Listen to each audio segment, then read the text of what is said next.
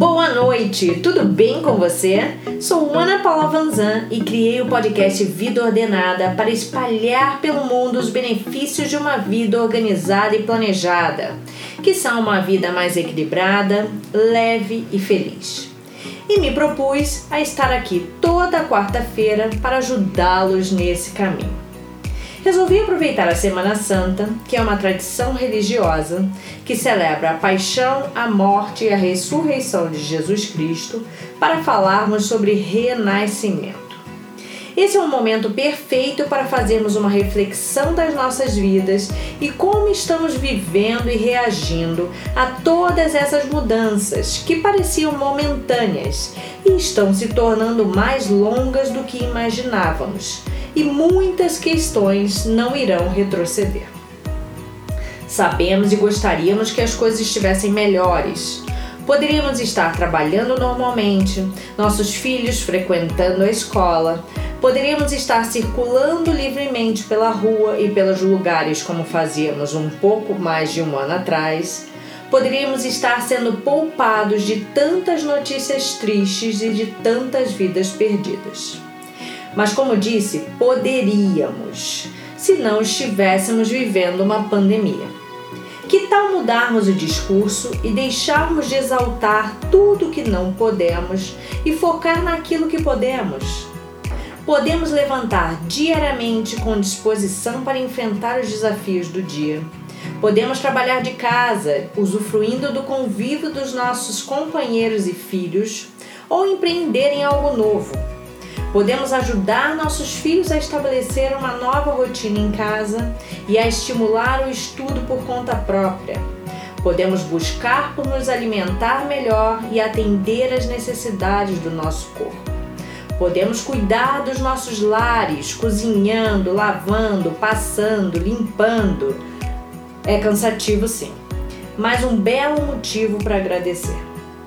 Podemos agradecer pela saúde que temos e pela vida e saúde daqueles que amamos. Podemos agradecer pelos amigos que continuamos a manter contato, mesmo que virtualmente. Enfim, temos sempre muito a agradecer, basta olhar com atenção. Queria contar uma curiosidade para vocês.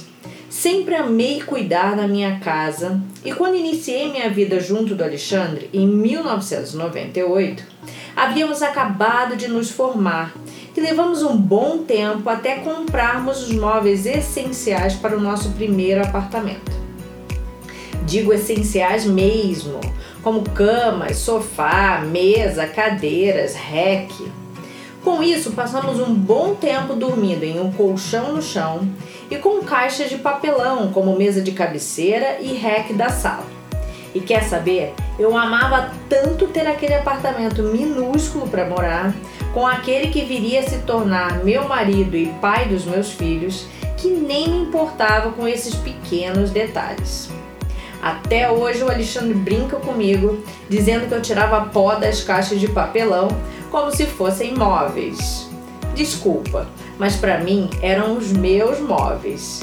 Com muito orgulho e gratidão, pois tudo que construímos depois disso teve um sabor delicioso e vitorioso. Naquele momento, esses eram meus móveis, os móveis que eu podia ter, e estava amando tudo que essa mudança tinha me proporcionado, que ia muito além desses pequenos detalhes. Como já falei por aqui em diversas outras situações e assuntos, sempre teremos coisas para reclamar e lamentar. Nem tudo é do jeito que gostaríamos, mas uma coisa ninguém nos tira, que é o poder de escolher as nossas brigas. Ao invés de ficarmos reclamando do que ainda não temos, podemos agradecer por tudo que temos e conquistamos até agora e se você parar por alguns minutos para fazer esse exercício, verá o quanto você tem a agradecer.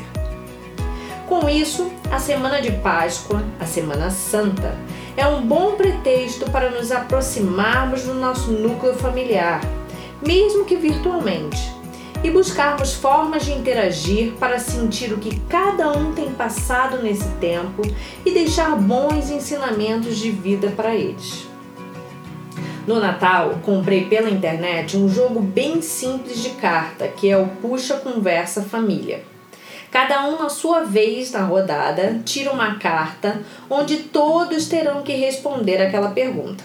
São temas relacionados à sua infância, lembranças antigas e até peripécias que você cometeu e que ninguém sabia até hoje. Muito bacana poder motivar a conversa e a interação em casa. Eu, com dois adolescentes em casa, tenho que usar e abusar desses artifícios para aprofundarmos alguns assuntos e introduzirmos subliminarmente os ensinamentos. Caso não tenha o jogo, proponho que cada um escreva cinco perguntas diferentes em um pedaço de papel e todos colocam em um pote. Assim, cada um na sua vez vai sorteando e todos vão respondendo as perguntas. Outra atividade bem bacana que nos faz voltar ao passado e ver o quanto fomos e somos abençoados é ver álbuns de fotografia antigos. Ninguém guarda fotos de momentos tristes. Então, olhar nossas fotografias só nos trazem de volta momentos felizes das nossas vidas. Muito bom poder rever a gestação dos filhos, o nascimento deles, eles pequenininhos e as nossas fotos da infância. Como nos divertimos com tão pouco. Bastavam umas panelinhas, umas plantinhas picadas, embalagens vazias e já tínhamos uma cozinha montada. E quem nunca construiu uma escola apenas com um quadro negro, uns pedaços de giz e um caderno e caneta? eu amava. Dessa forma, já fui de tudo quando era pequena. Cozinheira, dona de casa, médica, professora, dentista, veterinária. Vou ter que confessar, gente. Pobres gatinhos que apareciam na minha casa. Lembro dos coitadinhos desesperados tentando evitar o banho no balde. Parece cruel, mas a minha única intenção era deixá-los limpinhos e sem pulgas eu acreditava que as afogaria no banho. Essas atividades abrem espaço para o diálogo e para colocarmos em pauta o que realmente importa nas nossas vidas. Para mim e minha família, o que realmente importa é o amor ao próximo, o cuidado e atenção com o próximo, agirmos de forma correta e coerente com o que queremos para nossas vidas, amar a todos sem distinção, não guardar mágoa ou rancor de ninguém, agradecermos pelo que conquistamos com muito trabalho e dedicação e principalmente dar mais valor ao que somos do que ao que temos. Esse ensinamento veio dos meus pais e nunca o esqueci. Pelo contrário, fiz questão de ensinar os meus filhos. Os bens materiais são muito instáveis. Hoje temos e amanhã podemos não ter mais. Mas o nosso caráter e a nossa formação pessoal carregamos por toda a vida. Além de aproveitar esses dias para esses momentos mais intimistas e de boas trocas e ensinamentos, aproveite para manter a sua casa com uma boa energia e boas vibrações. Compre flores e espalhe em vasos pela casa. As flores e plantas ajudam a manter a energia da casa, além de trazerem sua beleza para o ambiente. Coloquem muita música e dancem e cantem como se não houvesse amanhã. Escolham músicas alegres e alto astral para animar seus dias com seus familiares. Decorem a casa com enfeites de Páscoa Caso não tenham enfeites prontos, tem muitas opções na internet para nos ajudar a fazermos. Monte a mesa de refeição bem bonita, usando os enfeites, as flores e todo o seu amor ao preparar os alimentos. Eu já reservei algumas receitas que farei na sexta, no sábado e no domingo. Afinal de contas, temos que nos organizar e nos planejar para que tudo esteja em ordem e pronto. Como não poderei estar com meus pais e irmãos como fazemos habitualmente, vou propor de almoçarmos juntos via online. Façam chamadas de vídeo antes, durante ou depois da refeição, para colocarem a conversa em dia e compartilharem esse momento juntos, mesmo que distantes fisicamente. Uma boa sugestão que aprendi com meu primogênito Pedro é de fazer as refeições juntos de outra pessoa.